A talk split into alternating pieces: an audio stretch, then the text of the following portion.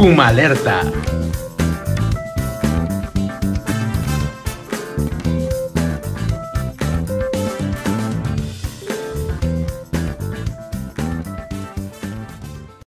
Bienvenidos a una emisión más del Noticiero Puma Alerta, conducido por Jennifer Lozano y Manuel Peñalosa, hecho por y para la comunidad universitaria.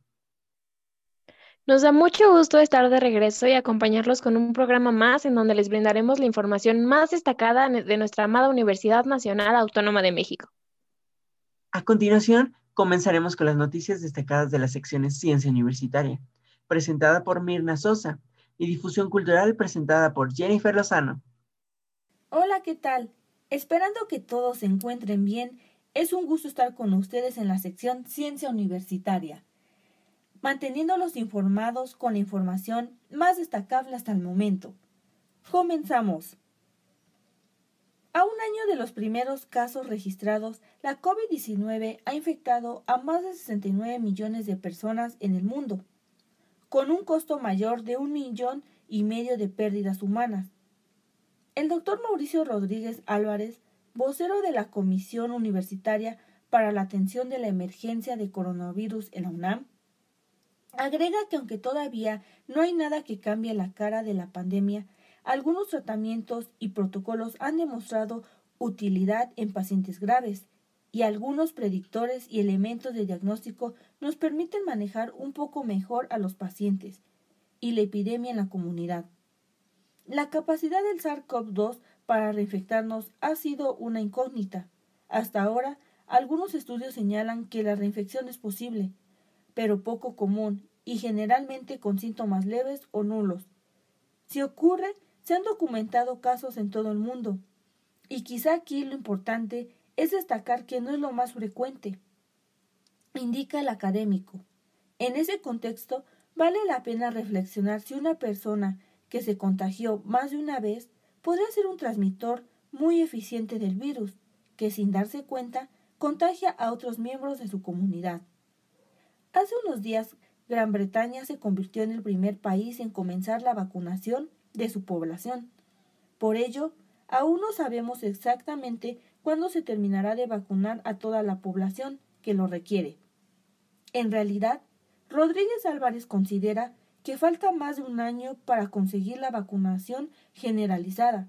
La COVID-19 ha derrumbado viejas creencias sobre nuestra invisibilidad y supremacia como especie, pero también nos demuestra la importancia de la cooperación científica internacional.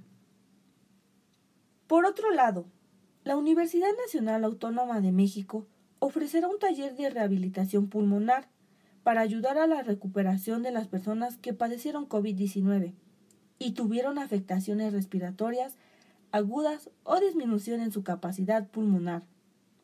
La Coordinación de Difusión Cultural a través de Teatro UNAM y el Centro de Estudios para el Uso de la Voz, se unieron en esta iniciativa para llevar al público el taller gratuito denominado Respira México.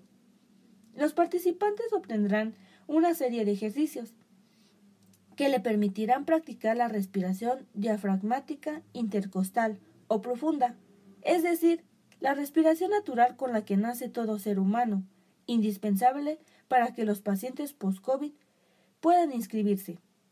Pero ¿cuáles son los requisitos? Los interesados al taller Respira México, que se realizará en cuatro distintas fechas a partir del 18 de enero de 2021, deberán enviar un correo electrónico a convocatoriasteatrounam.com y especificar en Respira México, indicar en el correo el nombre completo, la edad y qué taller se desea inscribir. En relación a las fechas para cada uno, el registro se hará conforme vayan llegando las solicitudes al correo electrónico y permanecerá abierto hasta llenar el cupo con participantes que cumplan con todos los requisitos. En un plazo no mayor a dos días se le confirmará su participación en el taller, o si el cupo ya está lleno, según sea el caso. Una vez confirmada la participación, se enviará un formulario el cual es indispensable que se responda y envíe por correo electrónico. Como paso final, para el inicio del taller, ser mexicano o mexicana, así como extranjero radicado en México. debe mostrar un comprobante oficial que indique que quien postula haya tenido la enfermedad, además de presentar una identificación oficial. El comprobante puede ser desde un resultado de laboratorio, notificación por mensaje, receta o cualquier otra oficial que se utilice en las diferentes entidades federativas para notificar que se tuvo COVID. Es importante que el comprobante indique la fecha y que identifique el nombre de quien postula. También se requiere una carta compromiso con quien firma autógrafa o, o, electrónica donde se compromete a cumplir con todas las sesiones en tiempo y forma. Para culminar esta sección, lamentamos la pérdida del sociólogo Rafael Oyola Díaz, quien fue sociólogo por la Facultad de Ciencias Políticas y Sociales de la UNAM autor de varios libros, entre ellos La crisis Obregón, Calles y el Estado de México. La sucesión presidencial en México en el año de 1928-1988. Y vaivienes entre innovación y ciencia. La política de ciencia, tecnología e innovación en México 2012-2018, que editó junto con la doctora Judith Subieta García a Loyola Díaz le interesaban varios temas. Entre sus líneas de investigación estaba la historia política mexicana en los años 20 y 40 del siglo XX, sectores petrolero y ferrocarrilero, mecanismos de designación en cargos de representación política y política científica. En los últimos años viene trabajando sobre temas socioambientales. El coordinador de libros como Nuevo Modelo Energético, Cambio Climático en México e Independencia y Revolución. Entradas en el tiempo, miradas desde Tabasco. Participó en las comisiones de evaluación académica, comisiones editoriales y comités éticos en organismos nacionales e internacionales de investigación. El 2 de julio del 2012 fue designado director fundador del Centro del Cambio Global y la Sustentabilidad en el Sureste en Villahermosa, Tabasco. Fue miembro del Sistema Nacional de Investigadores y de la Academia Mexicana de la Ciencia. Ha pertenecido a comisiones de evaluación académica, comisiones editoriales y comités éticos en organismos nacionales e internacionales de investigación. A través de redes sociales, distintas instituciones educativas en las que colaboró o las que estuvo ligado, Loyola Díaz lamentaron su muerte, el Instituto de Investigaciones Sociales de la UNAM lamenta la muerte del intelectual. Gracias por escucharnos. Esperamos que esta sección haya sido de su agrado. Soy Mirna Sosa. Hasta la próxima. Hola, ¿qué tal? Bienvenidos nuevamente a su sección Difusión Cultural. El día de hoy les traemos noticias y recomendaciones culturales que ya saben, estoy segurísima que les van a encantar. Comenzamos con una muy buena noticia ya que hace algunos días la Filmoteca anunció los ganadores del taller Primer Guión. La convocatoria fue lanzada por la Universidad Nacional Autónoma de México a través de la Coordinación de Difusión Cultural y la Dirección General de Actividades Cinematográficas Filmoteca UNAM. Esta convocatoria fue dirigida para los escritores, documentalistas y guionistas, pero también para toda la población estudiantil de las escuelas y los talleres cinematográficos del país. El principal objetivo de esta convocatoria pues era estimular la creación y en particular la escritura del guion cinematográfico, pero también brindar todas estas herramientas que te permiten este desarrollo de un argumento sólido. Se recibieron 176 proyectos de guion, sin embargo, con base en lo establecido en la convocatoria, únicamente se seleccionaron 15 trabajos con los cuales se conformaron tres grupos asesorados respectivamente por los cineastas Claudia González Rubio, Laila J. Salas y Gabriel Mariño Garza, y con estos grupos se crearon un taller intensivo de 25 horas. Los ganadores fueron Guillermo Alfredo González Montes y Julieta López con su guion titulado Gigante, Ana Elena Guadalupe Cruz Navarro por su guion Mr. Goodfellow y Rita Elena del Castillo por su guion Rescatando al Bisonte Americano. La segunda noticia que les traemos se relaciona con el contexto actual que estamos viviendo a nivel global. Sabemos todos que el COVID-19 ha modificado gradualmente la vida de todos los mexicanos y esto se relaciona por obvias razones con nuestra universidad y por lo tanto con el ámbito cultural. Fue por esta razón que el 23 de marzo, en cuanto se inició la emergencia sanitaria, la UNAM lanzó, este nuevo programa de Cultura UNAM en Casa, es un espacio que hemos abordado constantemente en esta sección y que afortunadamente ha tenido una oferta de casi 3.000 actividades en línea, radio y TV UNAM para todos los públicos. Como hemos platicado aquí, Cultura UNAM en Casa permitió que nos acercáramos un poquito más a estas diversas presentaciones musicales, de artes escénicas, a las exposiciones virtuales, concursos, talleres, clases de baile y de yoga, ejercicios de lectura, cursos con valor curricular e incluso podcast. Por suerte se animaron a participar todas las direcciones, museos y cátedras de la coordinación, ofreciendo productos para fomentar el acercamiento social frente a todo este distanciamiento físico que estamos viviendo.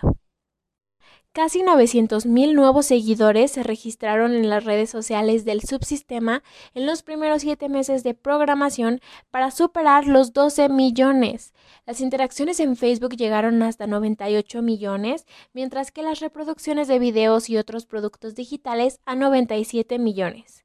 Con esta grata sensación que nos dejaron estas noticias tan importantes para la universidad y la cultura, me gustaría comenzar de lleno con las primeras recomendaciones culturales, por fin, que tiene Puma Alerta para ti este 2021. Cultura UNAM invita a toda la comunidad universitaria a participar en el concierto virtual que se llevará a cabo el 22 de enero a las 6 pm, en donde se mostrarán las posibilidades que existen para realizar estas colaboraciones tan enriquecedoras entre dos músicos de distintas culturas como lo son Catherine Finch y Seko Keita, este concierto busca plasmar la gran unión que puede existir entre diferentes tradiciones musicales y cómo se llegan a complementar la una a la otra. La entrada es gratuita. Sin embargo, el evento tiene un cupo limitado, por lo tanto es muy importante que te registres en la página de www.comunidad.culturaunam para obtener tu lugar. No te lo puedes perder. Y bueno, la segunda recomendación va dirigida a todos aquellos miembros de la comunidad UNAM que jamás hayan estado en contacto con la ópera, aunque también es un espacio para nuevos aficionados que deseen conocer más del género e incluso para los aficionados con más experiencia que quisieran consolidar sus conocimientos. El curso Llegale a la ópera Mozart II se creó con la finalidad de entender y disfrutar la música sin duda alguna, Mozart fue un excelente compositor, pianista, director de orquesta y es por todo esto que se considera como uno de los músicos más destacados e influyentes de la historia. Este curso también es de cupo limitado, por eso es muy importante que te registres a tiempo. Te comento que serán cuatro sesiones de dos horas cada una, desde el 25 de enero en un horario de 4 a 6 pm, claro, vía digital en Zoom. Danza UNAM en casa no se queda atrás, esto es importante mencionarlo, porque a partir del día 10 de enero hasta final de mes, el 31, se dedicará a impartir cada domingo una clase de Hatha Yoga multinivel. Es importante mencionar que esta es una disciplina que engloba pues una serie de técnicas basadas en el manejo del movimiento, el ritmo, la respiración y nos fomentan a esta relajación y concentración que tanto nos hace falta en medio de este contexto que estamos viviendo. La UNAM nos brinda una gran oportunidad para evitar de mejor manera nuestra mente y cuerpo desde casa. Toma en cuenta que la primera clase se llevará a cabo el día 10 de enero a las 10 de la mañana. Si deseas obtener más información sobre las clases de yoga o cualquier otra actividad, no olvides seguir las redes sociales de Danza UNAM. Y para cerrar esta hermosa sección, estoy muy emocionada por compartirles un, un podcast bastante interesante de Puntos Cultura UNAM. Diario de los Asombros es una bitácora en la que se comparte la voz, el pensamiento y los sentires de la comunidad universitaria. Este podcast busca ser un espacio mediante el cual los estudiantes respondan pues algunas preguntas como qué sucede en la vida de las y los estudiantes, qué pensamientos y preocupaciones se les presentan en este periodo de pandemia, cuáles son sus principales intereses y qué sensaciones experimentan cuando se acercan a la cultura. Anímate a escuchar a tus compañeros universitarios. Puedes encontrar el podcast en la página oficial de Cultura UNAM. Espero que les haya encantado todo esto que les he platicado. Eso es todo por mi parte. En verdad estamos deseosos que se animen a disfrutar todos estos materiales culturales que nos hace sentir un poquito más de nuestra amada universidad. Mi nombre es Jennifer Lozano. Hasta pronto.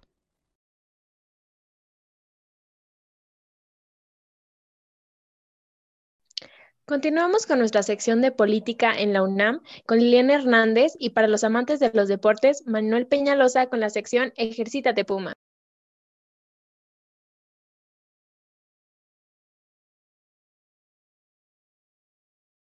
Hola, ¿qué tal? Buenas tardes. Gracias por acompañarnos una vez más aquí en De Políticas en la UNAM. Les voy a dar un par de noticias para que estén enterados de todo lo que sucede en nuestra universidad. Mi nombre es Liliana Hernández y comencemos. Juan Antonio Cruz Parcero asumió la dirección del Instituto de Investigaciones Filosóficas para el periodo 2020-2024. Al tomar posesión del cargo, el nuevo director ofreció y refrendó su compromiso para elaborar con responsabilidad, respeto y diálogo en esta etapa de cambio, en beneficio de la comunidad del instituto. Vamos a trabajar en ello, a demostrar que desde la filosofía podemos aportar a entender nuestro tiempo, a buscar las rutas y a hacernos las preguntas relevantes. Con nuestra reflexión crítica y nuestros argumentos cuidadosos contribuiremos a los debates que tengamos que dar, puntualizó ante la coordinadora de Humanidades Guadalupe Valencia García. De manera virtual, Cruz Parcero mencionó que se buscará instalar cuanto antes la Comisión Interna de Equidad de Género. Para ello, se retomarán varias propuestas realizadas por los académicos para construir una política en la materia, respetando los que serán las facultades de dicha comisión misma que será integrada por investigadoras, técnicas y trabajadoras del instituto. Asimismo, reiteró que será un director para todos.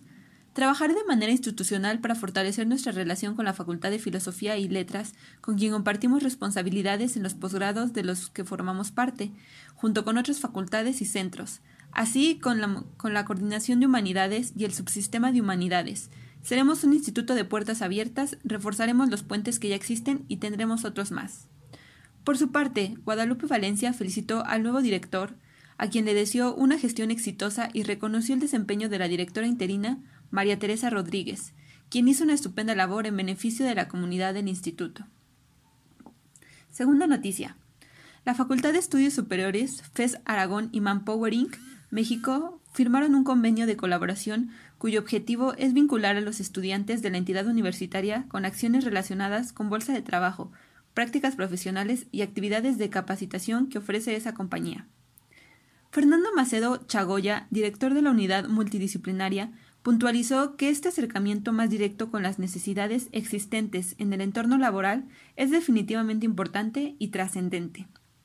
Resaltó que la FES Aragón cuenta con espacios académicos que permiten formar profesionales de muy alto nivel y los profesores que son parte de la plantilla académica también con mucha experiencia y capacidades.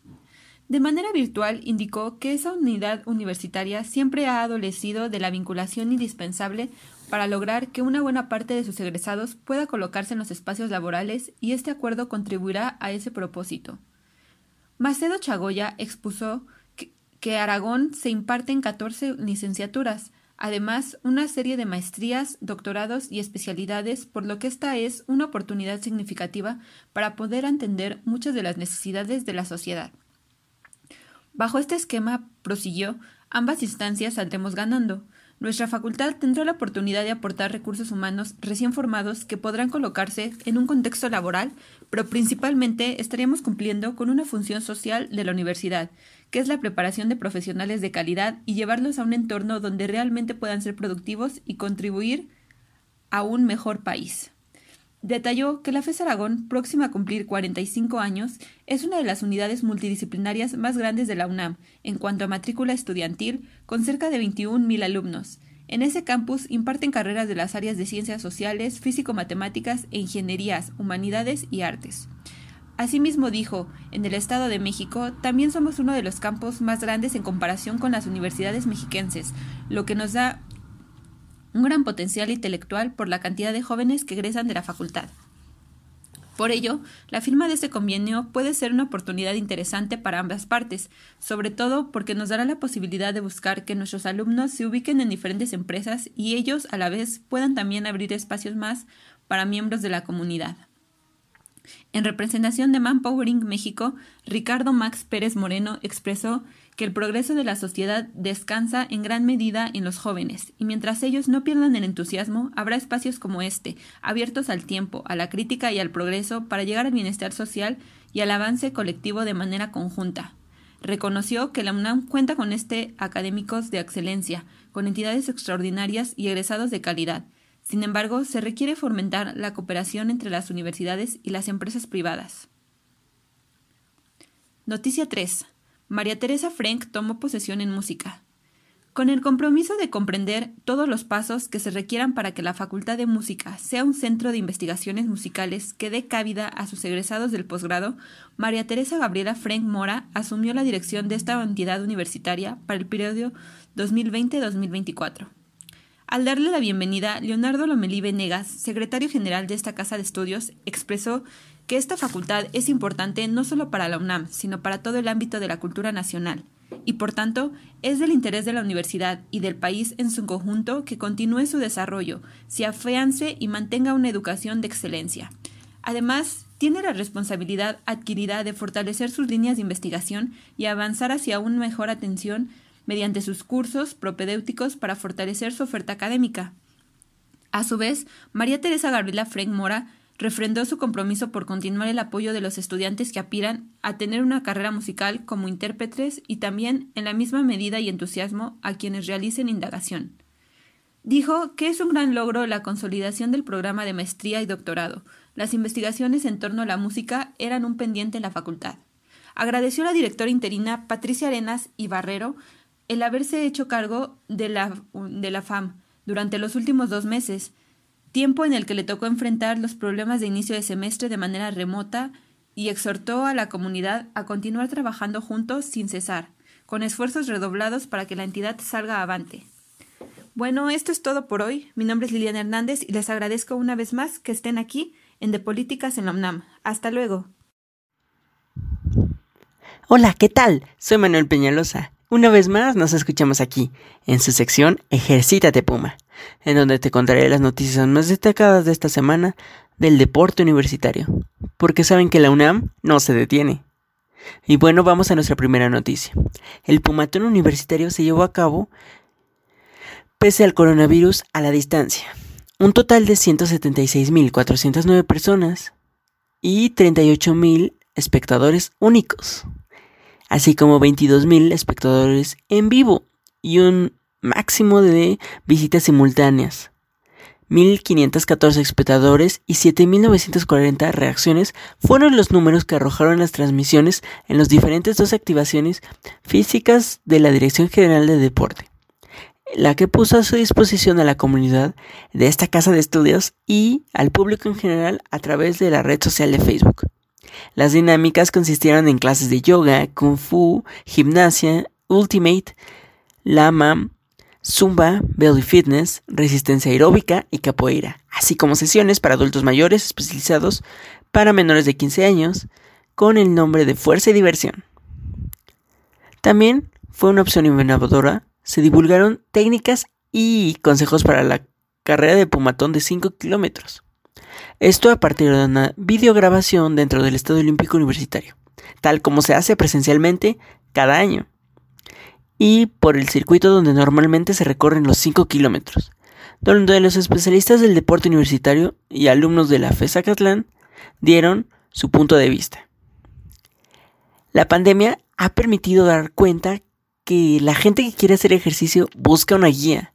La orientación está en las propuestas en línea que ofrece gratuitamente el deporte universitario por medio de sus expertos, sin dejar de lado la parte lúdica y la vitalidad, intensidad e ímpetu y fervor de la comunidad universitaria y de quienes aprovechan este evento para acercarse a la Universidad Nacional se evidenció en las imágenes publicadas en redes sociales con los hashtags Pumatón 2020 y la UNAM no se detiene. Vamos con nuestra segunda noticia. Daniela Velasco, un ejemplo de vida y pundonor. La egresada universitaria se prepara para competir en los Paralímpicos de Tokio 2020. La velocidad con la que sonríe rompe cualquier marca. Daniela Eugenia Velasco Maldonado es alumna egresada de la Prepa 9 Pedro de Alba y buscará en los 1500 metros la clasificación a sus Juegos Terceros Paralímpicos a celebrarse en Tokio, Japón, este 2021. La también exalumna de la Facultad de Ciencias manifestó que esta noticia fue difícil porque como atleta ya tenía lista la planeación y el trabajo para llegar al máximo en el verano pasado del 2020. Sin embargo, se tuvo que cambiar la capacitación física y mental porque estaba al tope y decían que no competiría. El espacio que había planeado lo utilizó para llegar mejor a lo que había pensado. La corredora parece zigzaguear a la COVID-19 y se prepara en diversos sitios.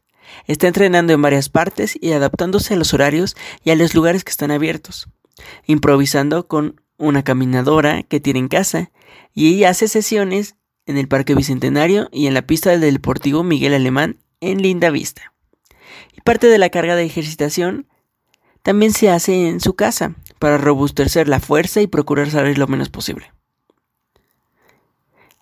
Aparte dice que no corrió durante varios meses a causa de la emergencia sanitaria, y a veces se dedicaba a subir y bajar escaleras para no perder la condición.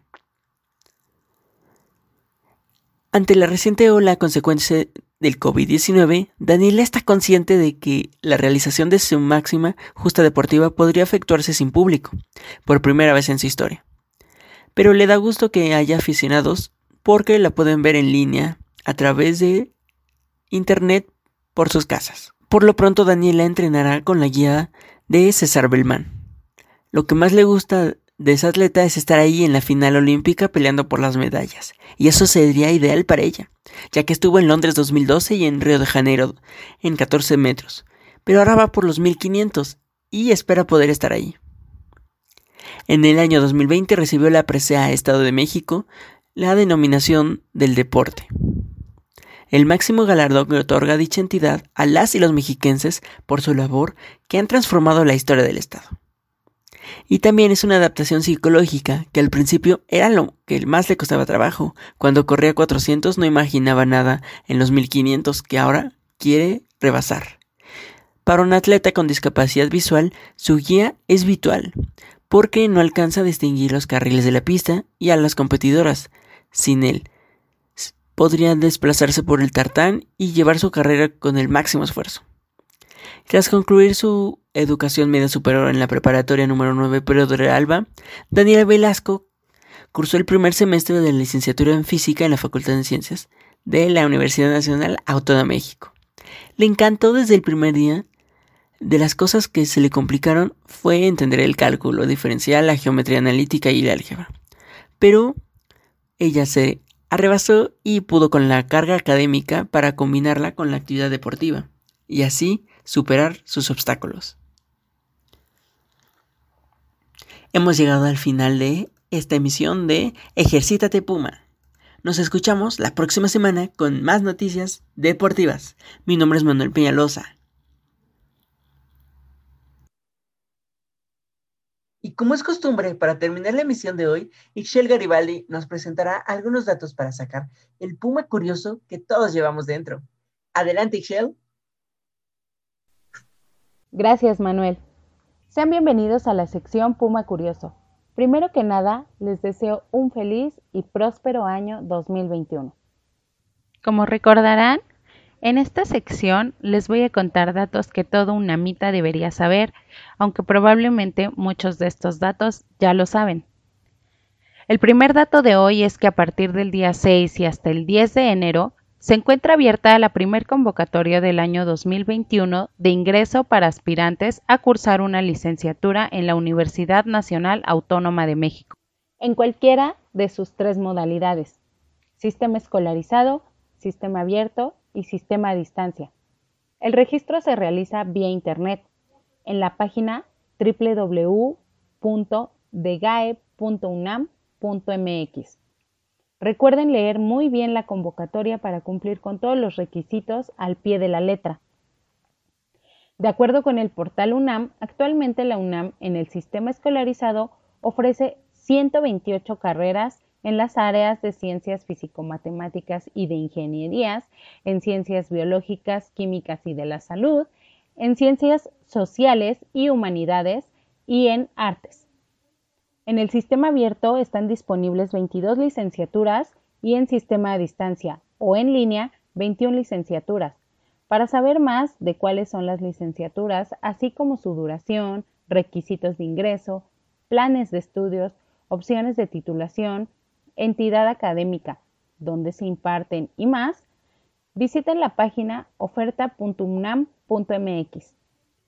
Muy poco se habla del sistema abierto y a distancia Suayed UNAM.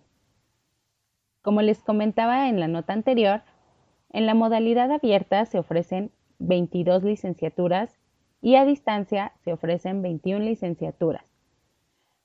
La diferencia entre ambos sistemas es que en el sistema de universidad abierta, SUA, el alumno puede ir a la escuela o facultad solo los fines de semana o determinados días entre semana, lo cual dependerá de la carrera y de la dependencia en la que se esté cursando. En el sistema a distancia, el universitario no se presenta físicamente en el plantel. Las materias se liberan a través de una plataforma en línea y de la misma forma accede el alumno en línea. Para ambos sistemas se requiere hacer examen de admisión y se puede aplicar en las tres convocatorias que se publican en el año.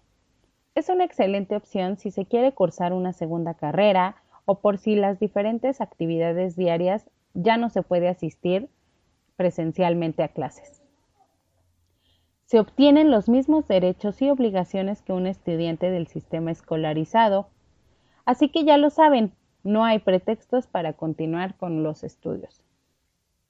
En otros datos, si quieren complementar su educación o fortalecer algún área en la que deseen abundar, les invito a visitar la página de Coursera.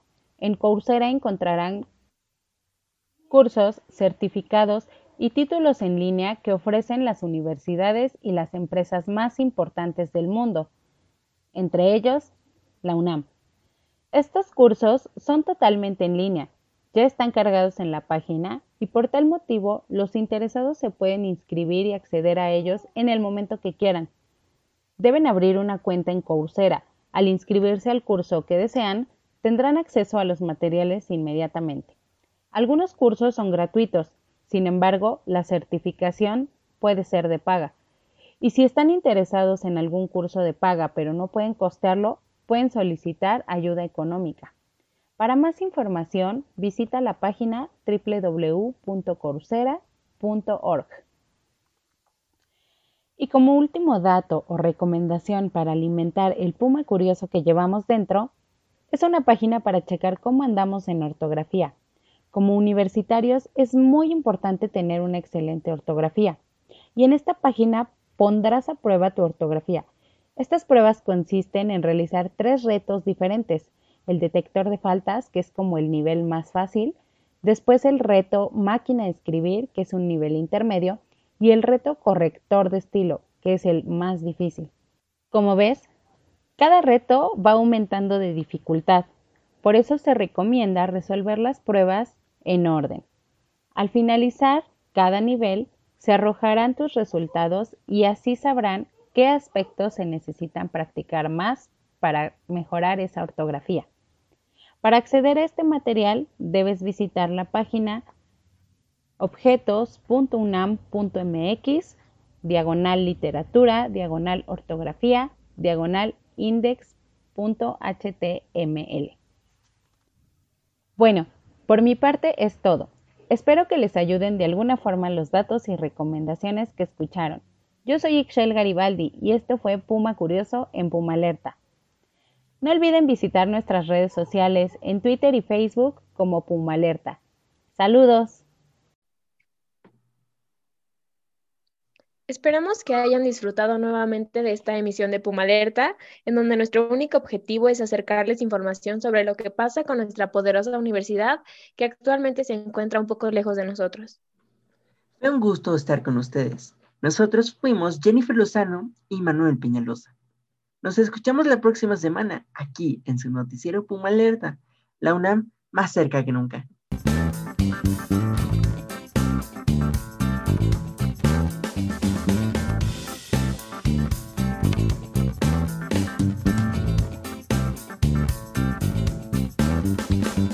Puma Alerta.